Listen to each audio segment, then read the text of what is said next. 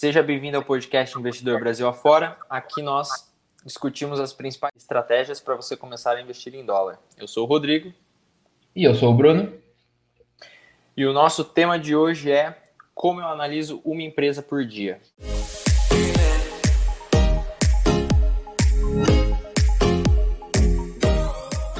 Ei, pera, pera, pera, pera aí.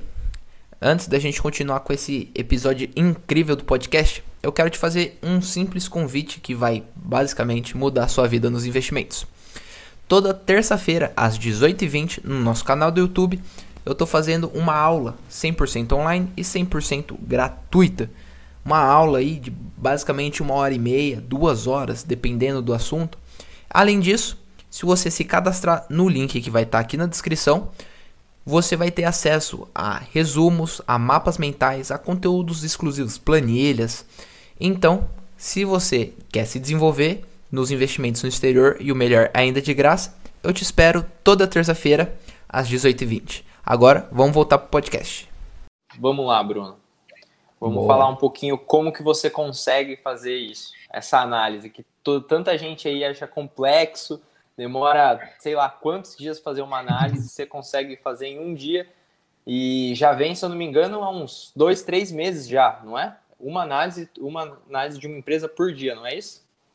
Sim, é, essa história começa um pouquinho mais, mais voltando um pouquinho mais no tempo. Na verdade, ainda quando é, eu estava estudando apenas no Brasil, eu já tinha. Eu acho que eu analisei basicamente todas as empresas relevantes. Isso daí em três meses. É, fiquei três meses estudando aqui o Brasil, então, sei lá, três meses, 90 empresas, é, é algo bem, bem plausível aí. Uhum. Então, desde então, eu peguei esse método que eu vim desenvolvendo com os anos e apliquei ele no exterior. É, e também pode parecer que eu levo um dia para analisar a empresa, mas é basicamente porque eu segrego o conteúdo.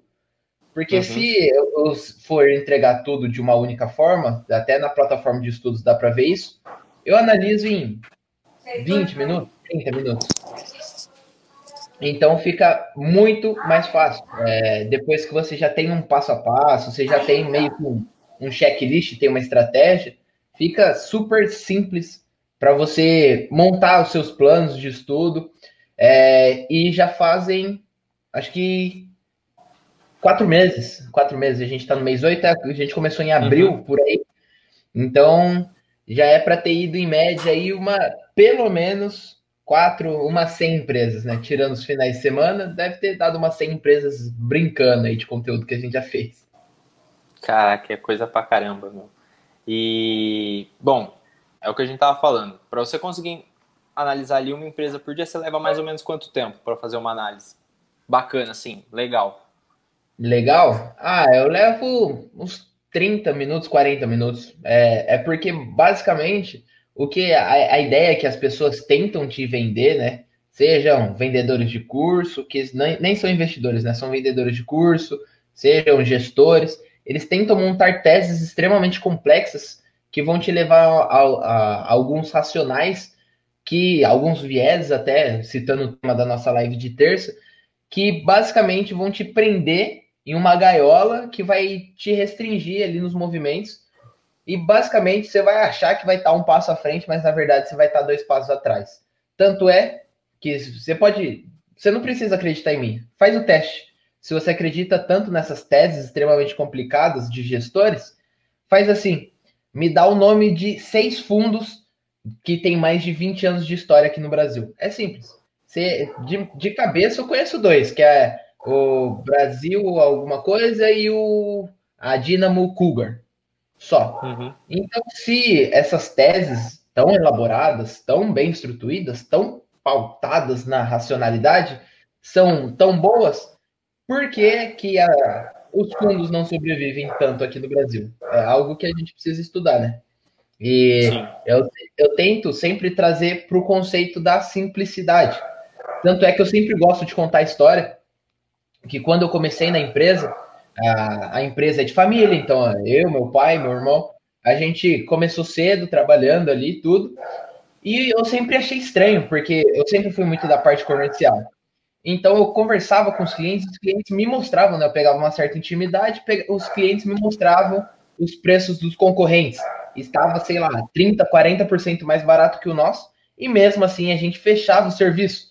E eu não conseguia entender, porque se você fosse ver até o serviço é, acabado, em questão de acabamento tudo mais, é um serviço muito próximo do nosso.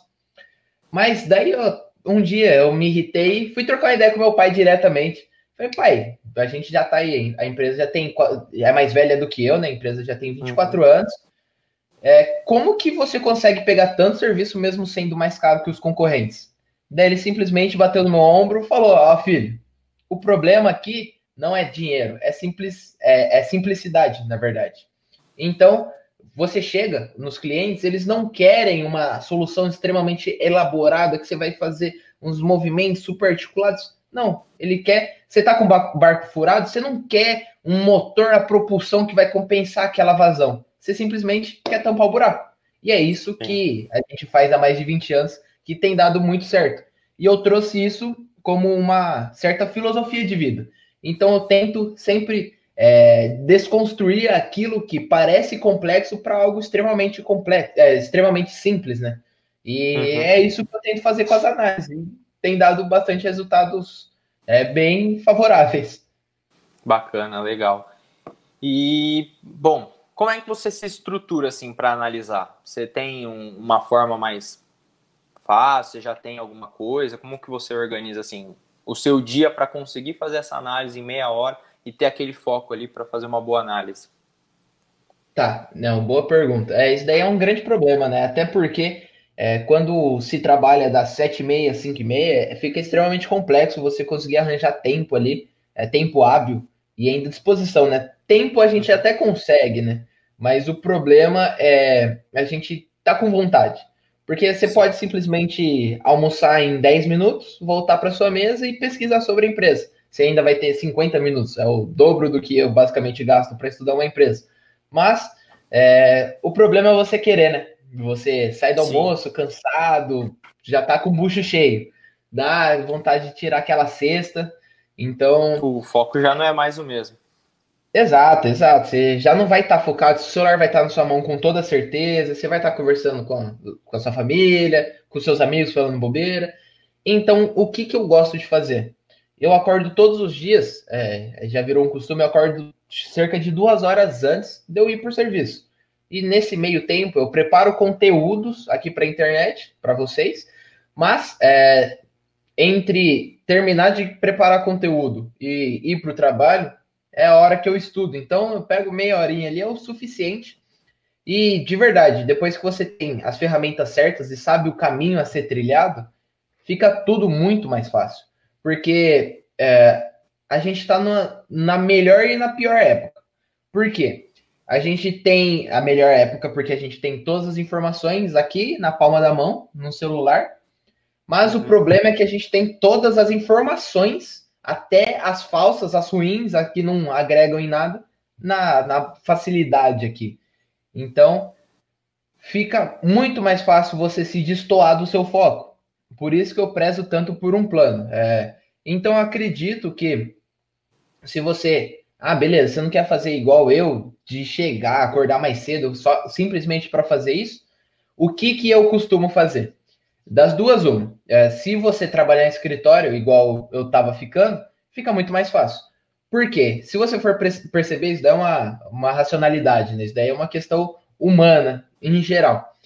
Você, meia hora antes do seu almoço e meia hora antes do final do trabalho, final do expediente, você basicamente é 100% improdutivo. Ou se você não tiver com extrema urgência, você é improdutivo. Então, pegue esses momentos de improdutividade e torne eles produtivos. Pega lá uhum. 15 minutos antes do almoço, 15 minutos antes de ir embora. Você não precisa estudar na hora que chegar na sua casa, ou se você preferir, você pode estudar na hora que você chegar na sua casa. Tudo vai depender de você. Mas eu, particularmente, eu gosto de fazer isso é, com tranquilidade. Então, pega essas horas improdutivas, tra transforma em produtivas e, nossa, já dá para ouvir até, até coach de produtividade já. já, já.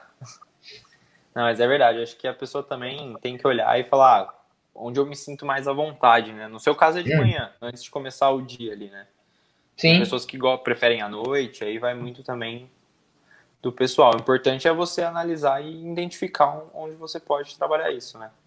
Sim, com certeza. É, tem pessoas que preferem malhar de manhã, tem outros que preferem malhar, malhar de madrugada, de noite, de tarde. Então, o que importa é, é você estar tá ali ativo. E de resto é só resto.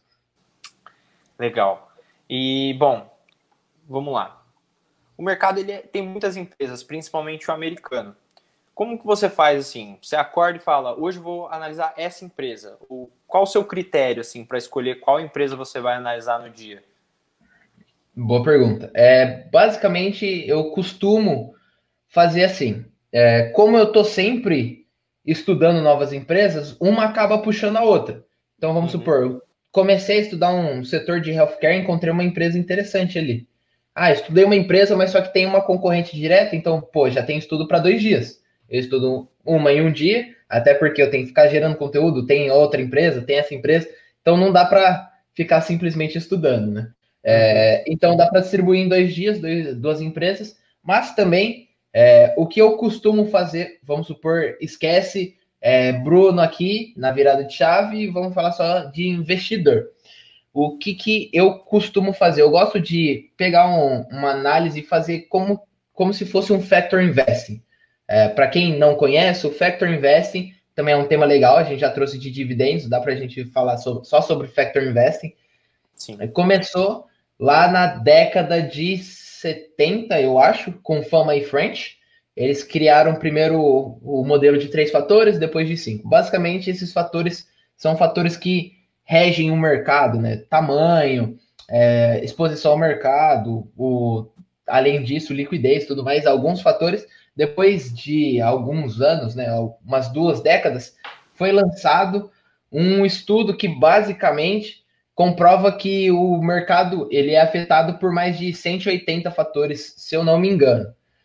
Então, o que, que a gente pode fazer? A gente utiliza alguns fatores que a gente julga ser mais interessante e pode utilizar ele como filtro. Usa esses fatores para a gente diluir essas empresas. Tanto é, é, eu fiz isso é, basicamente com qual empresa? Acho que foi com a Biodin. Tem um vídeo aqui no canal do YouTube também. É, se você está escutando isso no podcast, depois vai lá no, no, canal do YouTube, tem um vídeo falando só sobre a Biodin. Eu encontrei ela assim, eu fui o mais é, cético nos critérios, fui o mais conservador possível, e dentre tantas empresas que são ruins, apareceu essa empresa que eu, eu julgo ser boa, né?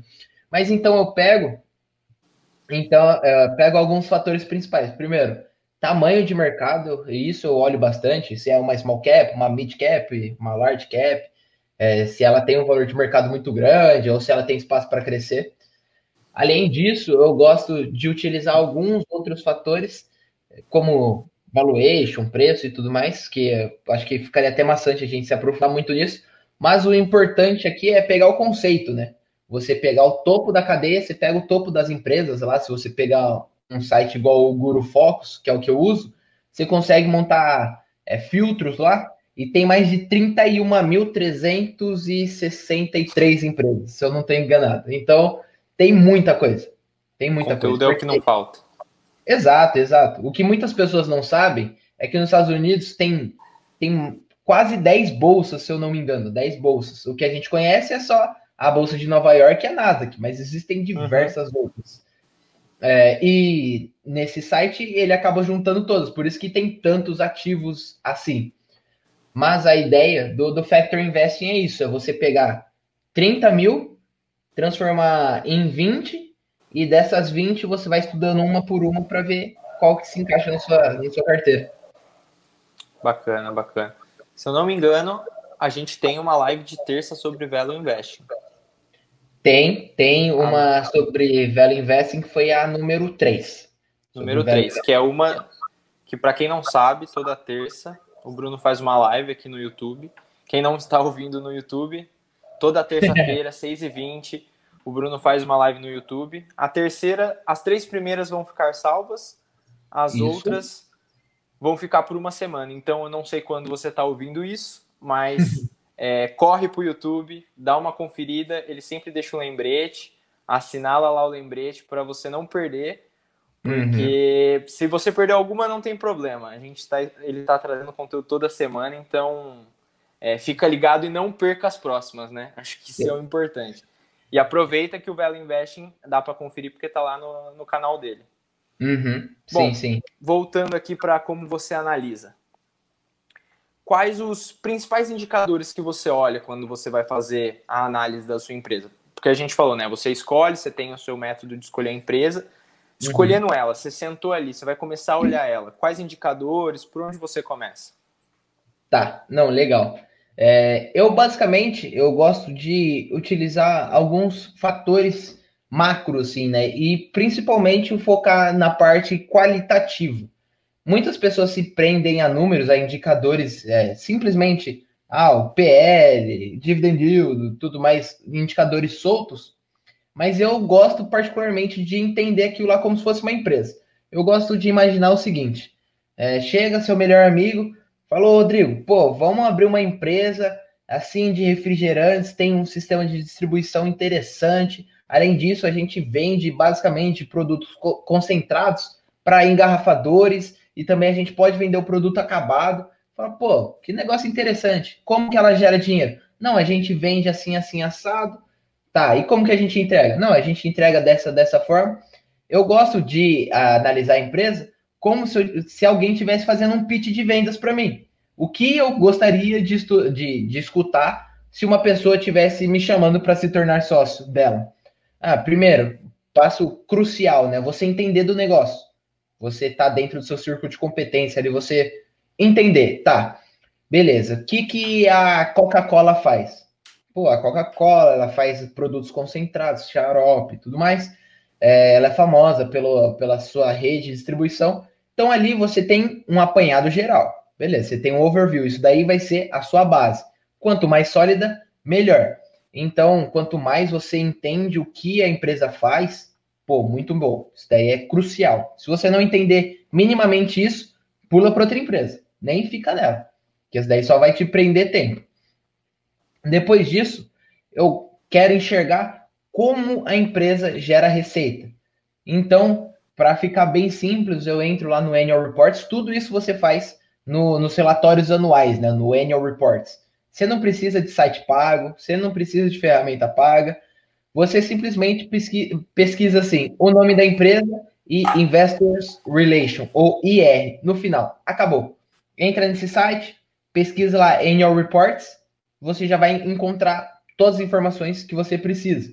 E depois de um certo tempo, você se acostuma, porque todas seguem um modelo GAAP, o GAAP, que ele basicamente é o modelo padrão dos Estados Unidos.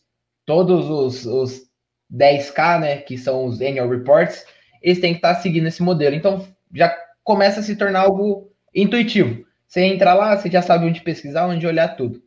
Então, beleza, eu entendo do, do business da empresa, depois eu entendo como que ela gera receita. Depois disso, é, eu segmento a sua receita. Porque uma coisa, tá, beleza, eu sei que McDonald's, eles, eles vendem hambúrguer e vendem franquias. Tá, mas qual que é a proporção? Qual que é o peso de cada um? A receita vem só disso? Então, eu, basicamente, a parte operacional. Dá um Ctrl F no Annual Reports e pesquisa lá por segments.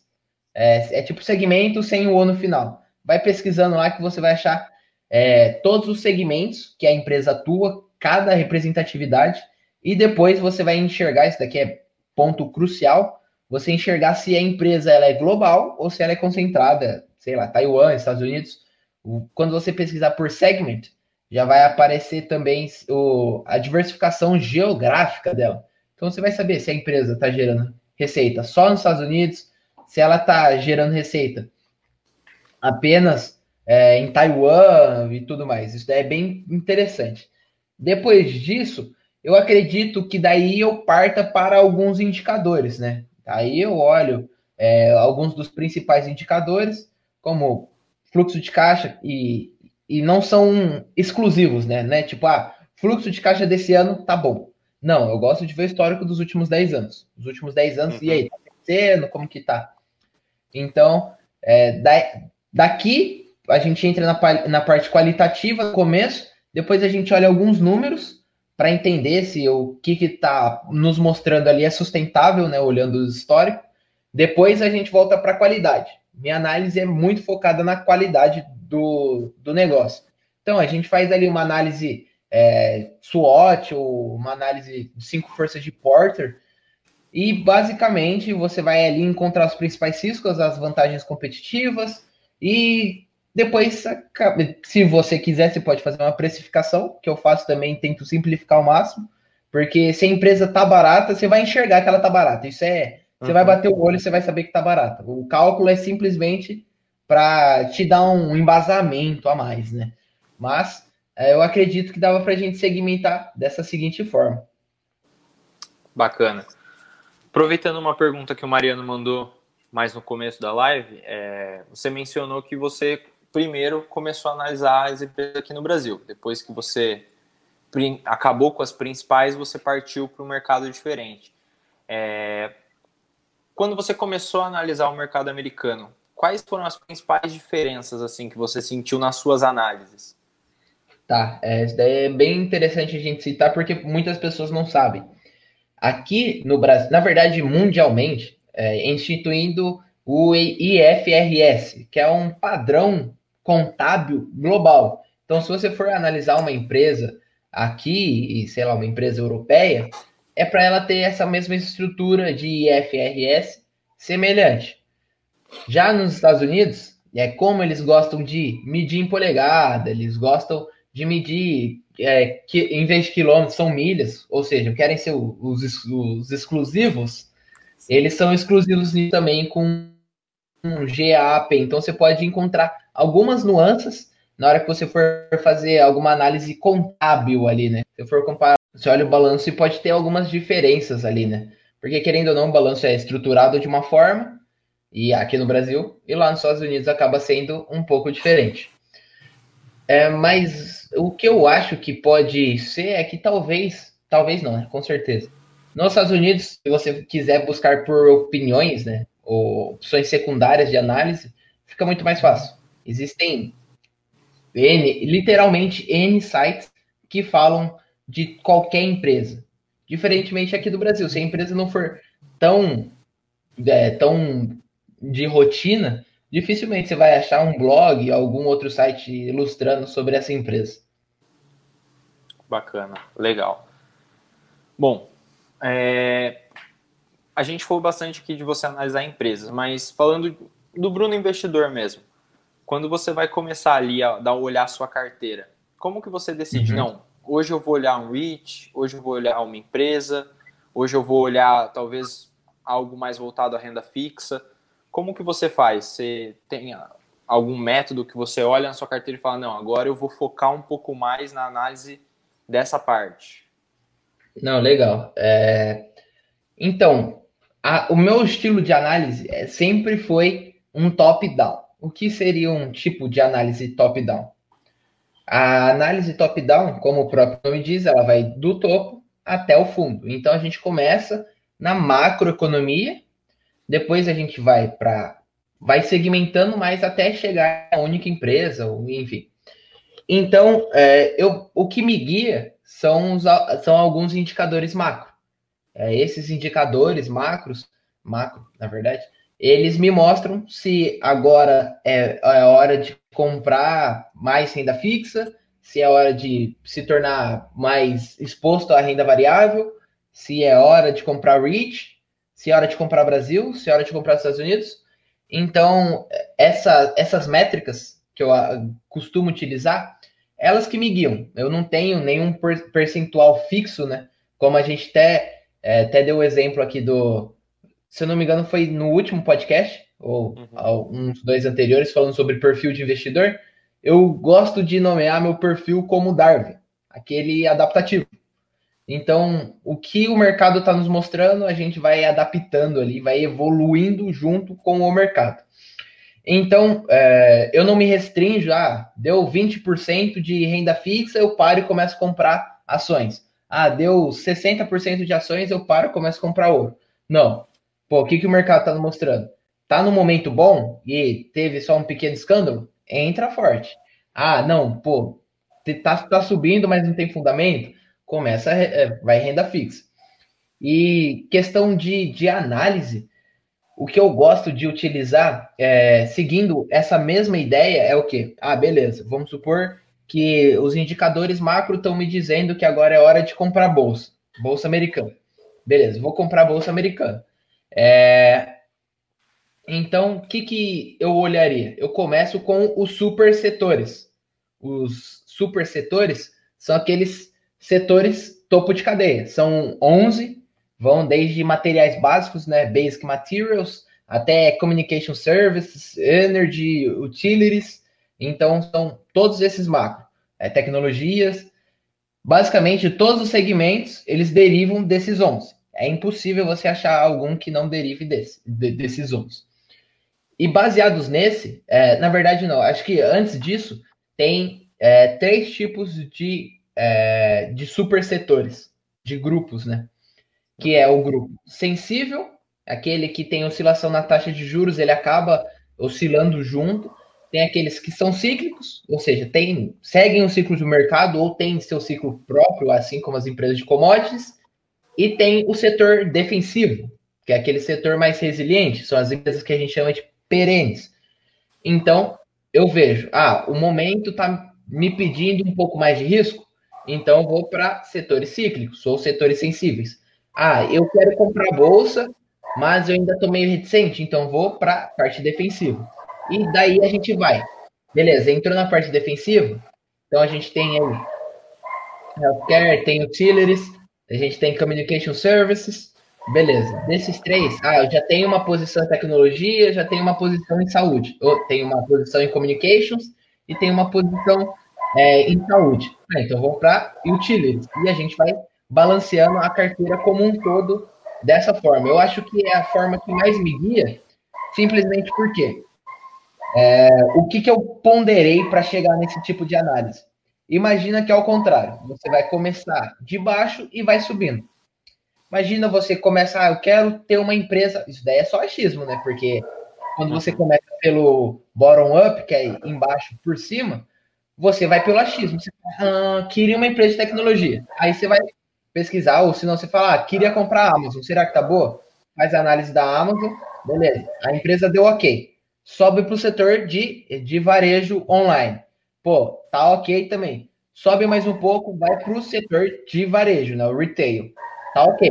Sobe mais um pouco, vai para consumo é, cíclico. Tá ali no, no, ciclo, no ciclos, né? É, na parte cíclica do grupo. Já tá ok. Mas chega na macroeconomia, a macroeconomia tá falando para você comprar renda fixa. Imagina, olha o esforço que você teve, tanto de tempo que você perdeu uhum. para simplesmente, ah, não, beleza, a empresa é boa, mas agora não vale a pena eu comprar. Então, para o meu perfil, vai correndo de cima para baixo que é sucesso. Bacana. Legal. Voltando um pouquinho num assunto que a gente já comentou, que o Mariano mandou aqui uma dúvida. Uhum. É, o, qual, aqui ele mandou assim, ó, você comentou que o balanço pode ser diferente nos Estados Unidos. Qual seria a, a maior armadilha para quem vê o balanço e acha que está bom e na verdade não está? Boa pergunta, me pegou de, de calça curta, não estava contando com isso. É, mas basicamente o que, dá para a gente ver? Eu acredito que não vai, vão ter muitas ilusões. Se você souber, e até por isso que eu sugiro até para os meus alunos e tudo mais, fazer sempre uma análise vertical e uma análise horizontal. Por quê? O que seria análise vertical? Dentro do balanço, você vai ter o ativo total. E a gente sabe, em contabilidade, para não ficar conceitos muito chato, ativo total é igual ao passivo total, mas o, o equity, ou seja, o patrimônio líquido.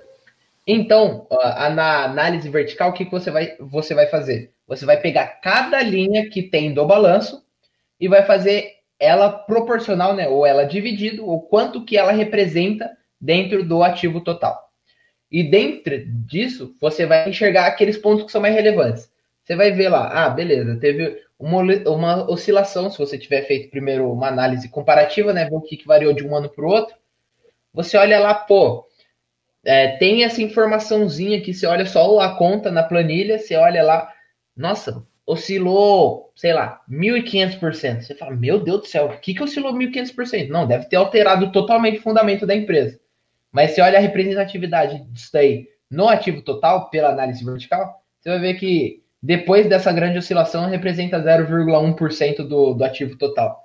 Pô, 0,1% não é nada, não é nada. Não tem por que você perder seu tempo em estudar isso.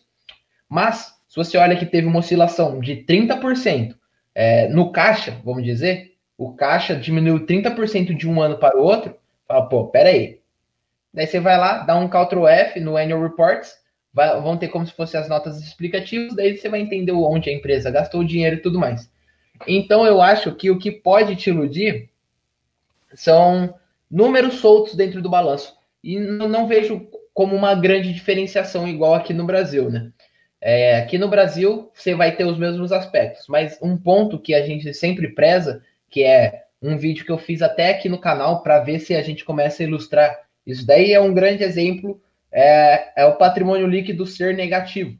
No vídeo a gente explica melhor, mas basicamente no patri, patrimônio ser negativo, a empresa pode ser uma empresa ruim, logicamente, mas boas empresas podem ter patrimônio líquido negativo também. Por quê? Primeiro, nos Estados Unidos, ah, os dividendos são tributados. Então, a empresa pode escolher remunerar seu acionista de uma forma a concentrar a posição dele dentro da empresa. Então, sai mais barato também para o acionista fazer isso. Mas o que a empresa, a empresa costuma fazer? É, eu falei que não me aprofundar, mas estou me aprofundando. é, basicamente, a empresa, é, os, os, Estados Unidos como um todo, ele tem um histórico de ter inflação baixa e com isso taxa de juros bem baixas. Então a empresa pega empréstimos a uma taxa extremamente baixa e com isso ela pega esse empréstimo, recompra suas ações no mercado, é, cancela essas ações, a, todos os acionistas se concentram, né? Vamos supor, se a empresa a metade das ações, você dobrou a sua, a sua posição dentro da empresa sem ter comprado nada. E é isso que a gente o costume aqui do Brasil não, não é costume acontecer isso, então a gente acaba se iludindo. Se você for ver empresas que têm equity negativo, que eu analisei até semana passada, foi McDonald's. Pô, o McDonald's, ele tem uma receita que sustenta ele apenas com as suas franquias. Apenas com as suas franquias. Então, tipo, você tem uma previsibilidade muito grande da sua receita. Então, é, imagina isso você olha, pô, não, mas McDonald's tem equity negativo, então não vou investir nela. Não, pô, cada caso é um caso. Não vai se iludindo por causa disso. Não estou falando que todas as empresas que têm é, patrimônio líquido negativo são boas, mas também nem todas que têm são ruins. Então, acho que essas pequenas nuances que podem nos levar a esses fatos errados, né? E o oposto pode acontecer. Você vê uma empresa que está com patrimônio líquido lindo, subindo, você vê receita subindo, mas daí você vai é, dar uma olhada em indicadores por ação, você vai ver que está caindo. Por quê? Você fala, pô, mas o, a receita subiu 4%, mas a empresa emitiu 8% a mais de, de ações, então ele está diluindo seus acionistas. É, a, apesar do crescimento, o que está gerando dinheiro para a empresa é essa emissão de ações, emissões, emissões, emissões. Então a gente precisa ficar bastante atento a isso. Eu acredito, agora conversando, me, me pareceu essa questão da, das ações é algo que pode, pode parecer como um, um certo trap, uma certa armadilha que a gente tem que ficar atento. Bacana. É, a pessoa, quando ela for fazer a análise, ela tem que olhar por um todo, né? Não tem que olhar pontos isolados. Sim, ela exatamente. Tem que ter uma, realmente uma visão geral da empresa. Exato. mais é do que um aspecto. Não, com certeza. É, tanto é que eu julgo tanto para você entender os aspectos qualitativos da empresa por causa disso. Se você for, ah, eu gosto de olhar tal indicador, gosto de olhar tal indicador, você vai olhar aqueles dois indicadores tão bons, você já vai ser enviesado para comprar isso.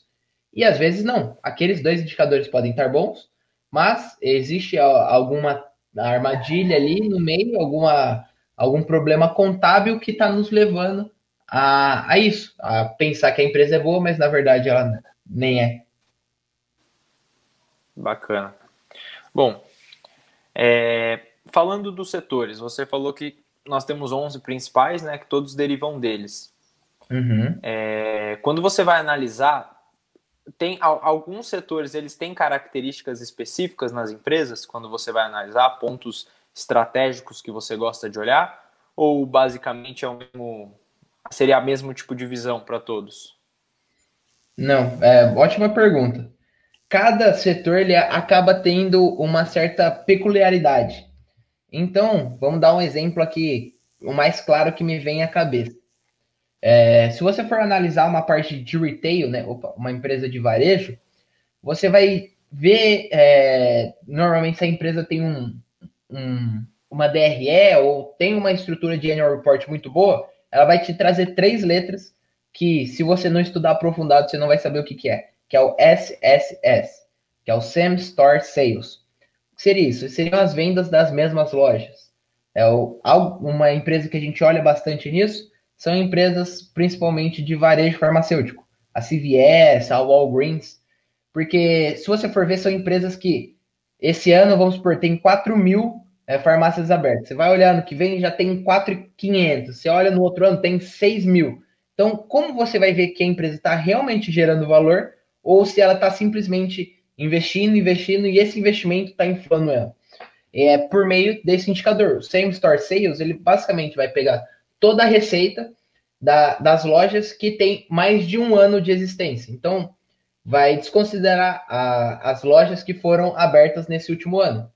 Então, ah, abriu, vamos supor, a empresa tem lá 4 mil farmácias abertas em 2019, sendo que ele, ela abriu 3.900 só em 2019. Se você for olhar só o balanço, você vai ver, pô, nossa, explodiu, a empresa explodiu, foi de uma receita aí de sei lá, 200 milhões de dólares para 6 bilhões aí. Mas o que, que aconteceu? A empresa investiu muito, o que levou ela a, a números tão grandes, e com esse same store sale, você vai ver que, pô, não, a empresa só está tá investindo pesado. Então, vamos ver aí qual que está sendo o retorno do same store sale. Porque esse trick, né, esse jogo que a gente vê, pode acontecer o seguinte, a empresa abre 500 farmácias por ano, só que essas 500 farmácias não cobrem o custo, né? Não tem a mesma geração de receita, mas a receita continua crescendo, continua subindo, continua subindo. E daqui cinco anos, quando você achar, não, pô, acertei a mão, pô, a empresa tá redondinha, você vai ver que ela vai parar de investir, ela vai chegar numa parte de maturação, né? E quando ela chegar na maturação, você vai ver que, pô, a empresa tá caindo a receita, o que que tá acontecendo? E você vai perceber que se ela não estiver expandindo, ela vai estar caindo. E a gente nunca está querendo isso. São empresas que, mesmo depois que, depois que é, param de expandir tanto, né? Uma Coca-Cola da vida. Coca-Cola não tem mais para onde crescer. Ela vai ter que vender para a Lua, vai ter que vender para os alienígenas. Não tem mais. São 200 países Sim. que ela já atende. Então, é, para você conseguir ter esse crescimento, você tem que ficar atento. Pô, igual a Coca-Cola já está aí no mercado há mais de 100 anos, até pagando dividendos, né? Tava, se eu não me engano, 140 anos, 130 anos no mercado. E você olha, pô, é uma empresa que com certeza já chegou na sua maturação. A empresa continua gerando receita, continua gerando valor. Então, assim você tem que ficar olhando e o same store sale, um exemplo, né? Aqui eu dei um exemplo de um único indicador. Agora vamos supor que você quer analisar dentro do setor de energy, setor de, de energia, né, que se encaixam uh, as empresas, não as geradoras, né, as empresas de utilidade pública, são as empresas de petróleo e gás e de outros gases em si, outras explorações, elas se encaixam no setor de energy. Então, se você for analisar a eficiência de uma, de uma petrolífera, igual uma ExxonMobil ou uma Chevron, você não pode simplesmente ficar analisando EBITDA, porque o EBITDA ele pode ser distorcido ali por questões contábeis. Então o que, que você faz? Você pesquisa pelo, pelo preço médio, pelo custo médio de, de aquisição por, por barril ali, né? É, basicamente, quanto que a empresa gasta ou por quanto que ela consegue é, gerar um barril de petróleo. Um barril de petróleo de exploração gera quanto para ela, ou quanto que ela gasta com isso. Tem que ficar bastante atento, porque se o custo da, da aquisição do barril, né, da, da extração do petróleo, for 20 dólares, um exemplo, e o petróleo caiu para 15, pô, você não está nem pagando o que você está gastando, sem contar impostos. Então tem que ficar bastante atento a isso. Por isso que é um pouco mais delicado olhar para o setor de commodities e tudo mais. Minérios é a mesma coisa. Tecnologia, que para mim ainda é um, meio que um mistério, né? Eu não, não consegui identificar é, padrões únicos ou indicadores únicos ali. Você consegue ver custo por, li, por usuário, alguma coisa assim. Mas é isso, são, são indicadores próprios que muitas vezes eles vão te prevenir daquilo que está parecendo óbvio só para simplesmente te dar uma rasteira daqui uns anos. Legal, a pessoa não pode simplesmente olhar para um setor achando que é parecido com o outro. Ela tem Exato. que criar um jeito dela, mas olhando para lugares específicos quando vai migrar de um para o outro, né? Uhum, não, com certeza. É, até se você for dar uma olhada, é, imagina, vou, um, uma frase que é bem conhecida em inglês é, é para você comparar laranjas com laranjas, não laranjas com maçã. Então, se você pegar uma empresa de commodities, a estrutura de capital dela é totalmente diferente de uma empresa de tecnologia. Então, não faz sentido você tentar maximizar tudo ali, arredondar, modelar. Não, vou analisar só dessa forma. Se você fizer isso, você tem grandes riscos de, de, de não, não digo quebrar, né, mas de tomar um certo prejuízo daqui a uns anos. Legal. Bom ficar atento então. Bom, qual a maior dificuldade que você encontra quando você está fazendo suas análises? Tem alguma coisa que você mais emperra ou te dificulta ali? Tá, boa. É, o que que me emperrava, mas daí depois de um certo tempo eu comecei a criar. É, o costume é o quê? Antes eu tinha o, a, a, o seguinte hábito: eu ia, pesquisava lá a relação com o investidor da empresa, e entrava no site e buscava lá por annual reports e entrava no primeiro que me aparecia. Mas muitas vezes esse primeiro que aparece, ele tem muitas informações que não são padrão do 10K, que é o, o verdadeiro Annual Reports, que eles têm que mandar para o SEC, que é o SEC, que é como se fosse a CVM brasileira. É, a CVM americana, na verdade. Então, o seguinte, é, eu costumava pegar isso, então você começa a. E a, as melhores informações estão logo na primeira página. Então, você vai olhar lá, você já vai acabar olhando, você vai acabar sua análise meio enviesado. Você vai ver, pô, os números lá em cima tão bons, mas daí você olha o balanço, pô, não, não tá tão legal. Mas a sua cabeça já tá com o viés da ancoragem lá de cima. Então, pô, você fica muito no chove não molha. O que, que eu faço hoje em dia? Ou você vai direto no site do SEC, ou você simplesmente pesquisa por 10K dentro do Investors Relation, né, do site do, de relação com o investidor, porque lá é padrão. Então, é, tópico 1A é business, tópico 1B é, depois vem risk factors e tudo mais. Então você não tem, você acaba não sendo tão enviesado, não caindo nessas armadilhas, né? Legal. Aproveitando uma pergunta aqui, mais uma pergunta do Mariano. Quando você vai analisar os REITs, você analisa da mesma forma que as, que as empresas, que os estoques? Não, não, a gente não Também pode... tem uma característica. Sim, com certeza. Própria. Muito, é, tem, ela é muito caracterizada, por quê?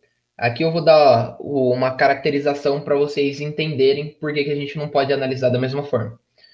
Lembra que eu falei lá dos supersetores? Então a gente tem, um, dentre esses 11 supersetores, a gente tem um setor chamado de real estate que esse setor de real estate é o setor imobiliário, acho que dá para a gente arredondar assim para o Brasil. E dentro do setor imobiliário existem dois subgrupos. Então a gente tem um, um supergrupo e dentre esse super setor, supergrupo, a gente tem dois subgrupos. E esses dois subgrupos, um são empresas de real estate. E qual é a diferença de empresa de real estate para REITs? As empresas de real estate, ela não tem que distribuir 90% do lucro, ela não tem que ter 75% do, do capital em ativos geradores de renda ou em hipotecas, ela não tem a mesma estrutura de capital de REIT. É, então, Depois a gente tem a parte dos REITs. Então, são dois subgrupos que acabam formando esse supergrupo. E caindo no que a gente tá, que eu tinha falado antes, de cada super setor, cada setor em si, você analisar de uma única forma, com REITs não pode ser diferente. Então, você tem que é, utilizar de alguns pontos, principalmente nos REITs, você tem que ficar atento com as métricas por ação. Por quê? Se nas, no, nas stocks a gente está acostumado a ter uma grande recompra de ações, nos REITs é ao contrário, tem uma grande emissão de ação. Então é muito fácil você ser diluído. Você está lá com 100, vamos supor, você comprou 100 ações de um REIT, um REIT X, e esse REIT X, vamos supor que na época tinha 100 mil ações. Beleza, você tem 100 para 100 mil, 100 mil, é, 100 mil, para ficar mais fácil a conta. E durante os anos, você não vai acompanhando, e com isso, o REIT parte de 100 mil ações para 500 mil. Então, você foi dividido por cinco vezes. Então, o, o valor que você tinha proporcional por ação agora é cinco vezes menor. Se multiplicou por 5 em cima, divide por 5 embaixo. Então, é, a gente tem que ficar bastante atento a isso para não ser tão diluído pelo, por essas grandes emissões de ações. Algo que eu até tento sempre prezar, que eu vejo uma certa falácia, em si uma grande falácia, em si um grande, não, não diria erro, mas um certo problema, é que a gente é enviesado a diversificação, diversificação, diversificação. Daí chega um cara, monta uma carteira assim. É, eu quero ter 25% da, do meu patrimônio em ações, quero ter 25% em ações americanas, 25% em renda fixa e 25% é, em ações brasileiras, já falei? Não sei, enfim. Fica lá dividido numa pizza bonitinha. E dentro dessa pizza, você vai ver que tem uma grande igual. Você, dentro, você vai olhar dentro da carteira desse cara, você vai ver lá do, no, na carteira norte-americana, carteira de empresas americanas, você vai ver que tem 50% em stocks e 50% em REITs. É, agora, recapitulando tudo que eu já falei, lembra que isso é um super setor? Imagina você ter uma concentração em um único super setor, você está 50% comprado em REIT, é a mesma coisa que você está, proporcionalmente, né? Você está 50% comprado no setor de varejo, porque é um setor cíclico também. Então, é, dessa forma que eu fico batendo na tecla, principalmente para os meus alunos, eu estou até pensando mais para frente fazer um tema de live só sobre isso, ou talvez até um vídeo, né? É, isso eu vejo as, as, pessoas aqui no Brasil caindo muito, nossa, mas cai muito bonito que, com os fundos imobiliários. Infelizmente, as pessoas caem isso também com REITs. Por quê? O que, que diferencia é, um REIT de um, vamos supor, uma empresa do setor de real estate de uma empresa do setor de healthcare? pô, é uma estrutura societária totalmente diferente. Eu não gostaria de ter, sei lá, 50% da minha exposição no exterior simples e unicamente a um, a um único setor, um único setor. Mesmo que seja ele healthcare, utilities, são setores mais defensivos. Então, porque eu vou querer ter 50% em um setor que é extremamente cíclico e sensível à taxa de juros? É, são esses, essas nuances que a gente tem que ficar bastante atento. Mas, resumindo toda a pergunta, é, os REITs têm que ser analisados de uma forma diferente, até porque é uma estrutura de capital totalmente outra, não segue a mesma tese das stocks. Bacana. Mantendo mais uma pergunta aqui do Mariano, tem algum setor do mercado que você não analisa porque foge muito do seu círculo de competência? Com certeza. É, quem acompanha bastante meu conteúdo, principalmente no Instagram, já me perguntaram isso diversas vezes. Bruno, por que, que você não analisa JP Morgan? Ah, Bruno, por que, que você não analisa Bank of America? Ah, Bruno, por que, que você não, não analisa Wells Fargo? Porque simplesmente a estrutura bancária é muito mais complexa lá no exterior. Hoje é, eu fui trazer um conteúdo lá para o pessoal nos stories que era basicamente tentar explicar o porquê o grande oráculo de Omaha, o Warren Buffett, ele gosta tanto de Bank of America. Só que quando eu fui simplesmente dar esse overview, eu já me deparei com uma sigla que eu não fazia ideia e eu ainda não compreendi muito bem o que, que ela é, que é o CET, que é o Common Equity Tier 1. Então ela é CET1. Pô, é, pelo que entendi, é como se fosse um índice de Basileia americano, mas, viu, eu não, não tenho conforto em dizer, em fazer análise. Diferente. Ah, fala de Apple. Pô, para mim fica muito mais fácil. Fala de Coca-Cola. Pô, tranquilo. Fala de, sei lá, qualquer outra empresa, é, principalmente que não seja desse setor. Para mim fica muito mais fácil. Então, bancos, é, dependendo do tipo de empresa, principalmente, é, em materiais básicos também. Dentro de materiais básicos entram a parte de metais e mineração. Então, tirando metais preciosos, é, alumínio, ferro, aço como um todo, né? Eu não, apesar de trabalhar com isso, a minha empresa ser de estruturas metálicas, eu não entendo muito bem da parte de comercialização, alguns aspectos de extração, mineração. Então, eu, além disso, além disso, além disso, tem um grande setor aí que é o setor de aviação. O setor de aviação, conhecimento zero, foge totalmente do meu círculo de competência. E historicamente, as últimas pessoas que tentaram se aventurar nesse setor se deram mal. Ah, foi o Joãozinho da, da esquina ali, foi seu amigo? Não, foi só simplesmente o maior investidor de todos os tempos, Warren Buffett, que prezou a sua vida inteira por nunca, nunca investir em empresas aéreas, investiu e acabou tomando na, naquele lugar, nesse Corona Crash aí, infelizmente. Então, é, sábio é aquele que aprende com os erros dos outros. Com certeza. A gente não tem que se basear, mas a gente tem que tirar muitas lições, né? Exato. De quem já se aventurou, já deu errado e a gente pode tirar muito aprendizado daí. Com certeza. É, que, que meus poucos anos de experiência são próximo do Warren Buffett, que tem aí 60, 70 anos de mercado, apenas de mercado. De vida tem quase 90. Ele não pode nem levantar os braços que. Não. Mas a, a, ponderação, o que ele chegou a viver, pô, talvez eu nunca viva. Porque eu comecei a investir tarde, né? Ele, ele, na verdade, ele começou a investir muito cedo. 11 anos, 14 anos, alguma coisa assim. Então, eu não consigo voltar no tempo, mas estamos aí para compensar. Eu acredito que aprendendo muito com os erros dele, talvez eu consiga pegar uns shortcuts, né, uns, uns atalhos que me previnam do erro que ele comete, que ele cometeu. Com certeza. Bom, mantendo essa linha de aprendizado, qual foi o maior aprendizado ou alguns dos aprendizados que você teve depois que você começou a analisar empresas todos os dias? Que você aplicou tudo isso que a gente já comentou, quais foram as lições que você pode dizer que você acha interessante assim que você teve? Ou facilidades, não sei. Não, legal. Pô, você me deu uma ideia, até dá pra gente ter colocado de título isso, né? Tudo que eu aprendi depois de analisar 200 empresas. é... Mas, enfim, é... eu acho que o, a coisa mais viável que eu aprendi é você acaba criando padrões onde não tem padrões e você tem que ficar bastante atento com isso. Tem que tomar muito cuidado com isso.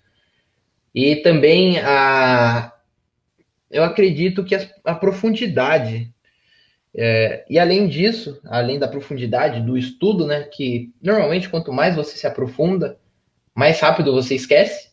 Eu particularmente sou assim. Se eu fico extremamente superficial em algo, mas só que eu faço o superficial muito bem feito, aquilo fica na minha cabeça para a eternidade.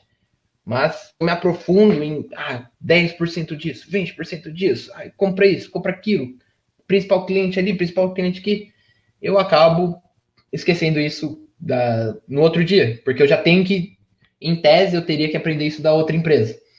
Então, para eu conseguir é, desenvolver uma linha de raciocínio, raciocínio crescente e uma empresa agregando a outra, eu acredito que é ser objetivo. Isso facilitou muito, porque antes eu fazia muito rodeio, pegava o, a parte de presentations, aquela parte que a empresa só faz a apresentação dela, só conta as partes boas, pegava aquilo lá, mas devorava. No fim do relatório, eu tava louco para investir metade da minha carteira só naquela ação, porque eu só tinha visto o lado bom. Então, isso me deu um, um, um certo guia melhor, né? É, além disso, eu acredito que a melhor coisa, a melhor coisa ali que eu consegui aprender depois de analisar, sei lá, mais de. Se juntar as empresas brasileiras, mais de 400 empresas aí, foi você se manter no seu círculo de competência e, e respeitar o quanto ele cresce. Putz, isso dá um diferencial danado. Se você respeitar a, a projeção, que você vai ver que é exponencial, não é, não é uma progressão aritmética, ela é extremamente exponencial, ela isso vai expandir muito, muito o seu círculo de competência. Então você começa, você conhece isso daqui. Depois de você analisar 400 empresas, uma por dia, você conhece isso daqui. Depois que eu conseguir analisar aí, sei lá, umas 400 empresas só dos Estados Unidos, pô, vou estar tá conhecendo isso daqui. E assim a gente vai. É, e, e dessa forma, eu acredito que os juros compostos vêm até no conhecimento.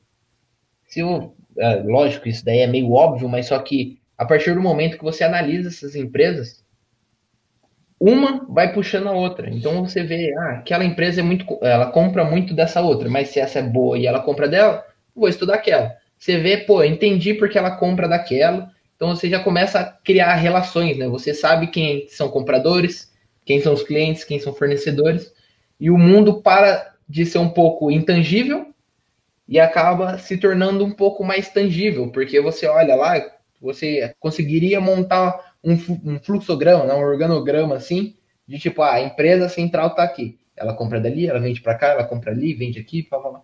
Então, tudo começa a ficar mais claro na sua cabeça. E eu acho que são essas grandes lições aí que agora eu consegui lembrar de, de bate-pronto. Eu acho que deu para a gente abordar bastante coisa aqui. E eu espero vocês na, na próxima live, terça-feira, às 6h20. E você pode estar assistindo, espero eu, né? Pode estar escutando esse podcast em 2021. Que se tudo der certo, eu ainda vou estar fazendo live de terça-feira às 6h20. A minha meta aí é bater pelo menos 100 lives. Mínimo, mínimo, mínimo. Só para brincar. E dois aninhos fazendo live toda, toda semana. É. Conteúdo pra caramba. Quem souber aproveitar isso aí vai melhorar muito seus investimentos. Com certeza. Isso. Isso é sem dúvida. É... E eu quero lançar mais um desafio aí. Eu quero ver se alguém acha alguém que traz mais conteúdo sobre investimento exterior do que eu. Eu, eu duvido.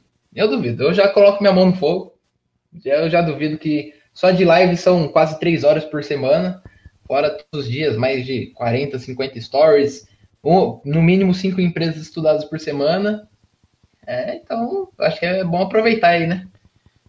É, eu posso dizer que, particularmente, eu também não conheço ninguém que produza tanto conteúdo e de qualidade assim. Exato. É, não, é, não é sempre que a gente acha. Mas beleza, então. Eu acho que a gente conseguiu abordar bastantes assuntos. A gente já conseguiu Sim. trocar ideia bastante aí sobre as análises. E eu acho que dá para a gente encerrar. Isso. Bom, então, com isso, a gente encerra nosso podcast Investidor Brasil afora. Na descrição aqui, a gente vai deixar os links para as nossas principais plataformas. E para você que quer acompanhar o Bruno toda terça nas lives às 6h20, vai ter um link para você se inscrever, onde a gente vai te lembrar das lives, vai te mandar os materiais complementares, que toda live ele faz um material, ele passa depois, então se inscreve, porque se você não tiver inscrito, você não vai receber e eu tenho certeza que isso vai te ajudar muito nos seus estudos. Beleza? Então é isso, até o próximo episódio.